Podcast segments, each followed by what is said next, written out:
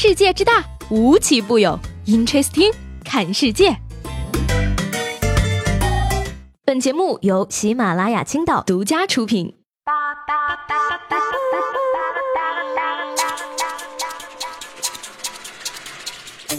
Hello，各位好，欢迎收听本期的 Interesting，我是西贝。昨天晚上呢，大家都在讨论啊，说快出来看呐，天上有个蓝月亮。可是呢，我就纳了闷儿了，洗衣液怎么还上天了呢？不是说好的建国后都不能成精的吗？今天呢是二月的第一天哈，所以呢，朋友们，你还记不记得你九岁那年的今天你在干什么呢？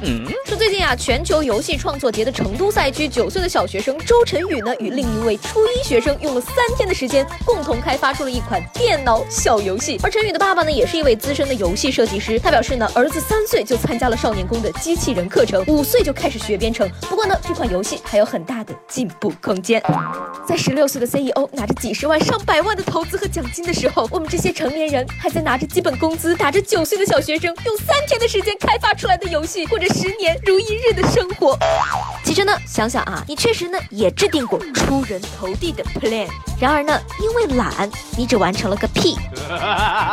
不得不说呢，现在很多成年人啊，确实不知道自己在干嘛。一月二十一号呢，杭州市滨江区的一个星巴克店内啊，抓获了一名小偷，而这名女子呢，是一个有着两个孩子的八零后全职妈妈。她偷盗的原因呢，并不是因为家境贫寒，因为她的家里有两辆上百万的路虎换着开呢。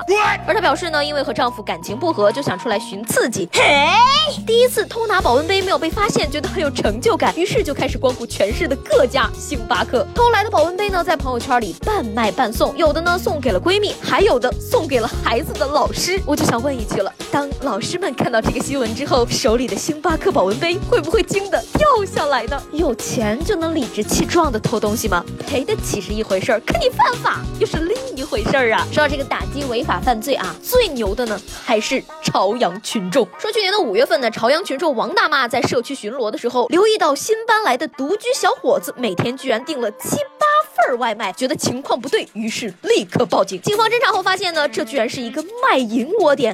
租房男子呢负责网络招嫖，六名卖淫女呢每天并不出屋。呃，怕了怕了，不敢多吃了啊，我怕被抓呀。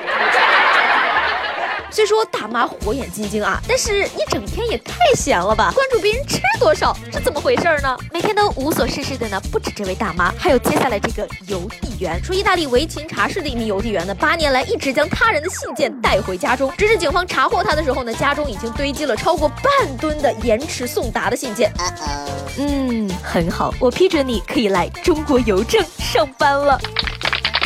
这件事情告诉我们一个什么道理呢？意大利人英俊呢是有理由的，否则呢就他们慢慢吞吞的办事速度，结个账换三个服务员都没有弄对的智商，如果不是个个美的跟画里的人一样，早就被打死了好吗？而因为他们美，算错了还冲你害羞的笑笑，你会觉得这不是耽误时间，而是个艳遇呢。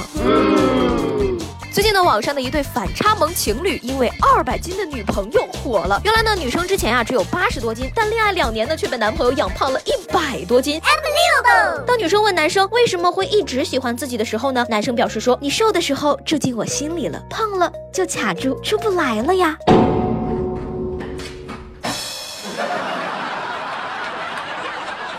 他们的故事呢确实很甜，但是呢，我就想问了，这男朋友是喂猪出身的吗？要是有人把我从八十五斤喂到两百多斤，我锤死他呀！那么问题来了，朋友们，如果是你的话，你是选择做一个单身一辈子的瘦子呢，还是一个两百斤但是有对象的胖子呢？把你的答案呢写在节目下方的评论里，说不定呢第二天的节目中我就会翻你的牌子，念出你的留言。那昨天呢有一位叫加油小豆子的朋友说啊，我这是啥都不自由啊。那么我只能说，恭喜你到达了一个全新的自由境界，啥都不。好了，那今天的 Interesting 就到这里啦，我是西贝，喜欢我的话呢，记得帮我点个订阅，明天见啦，拜拜。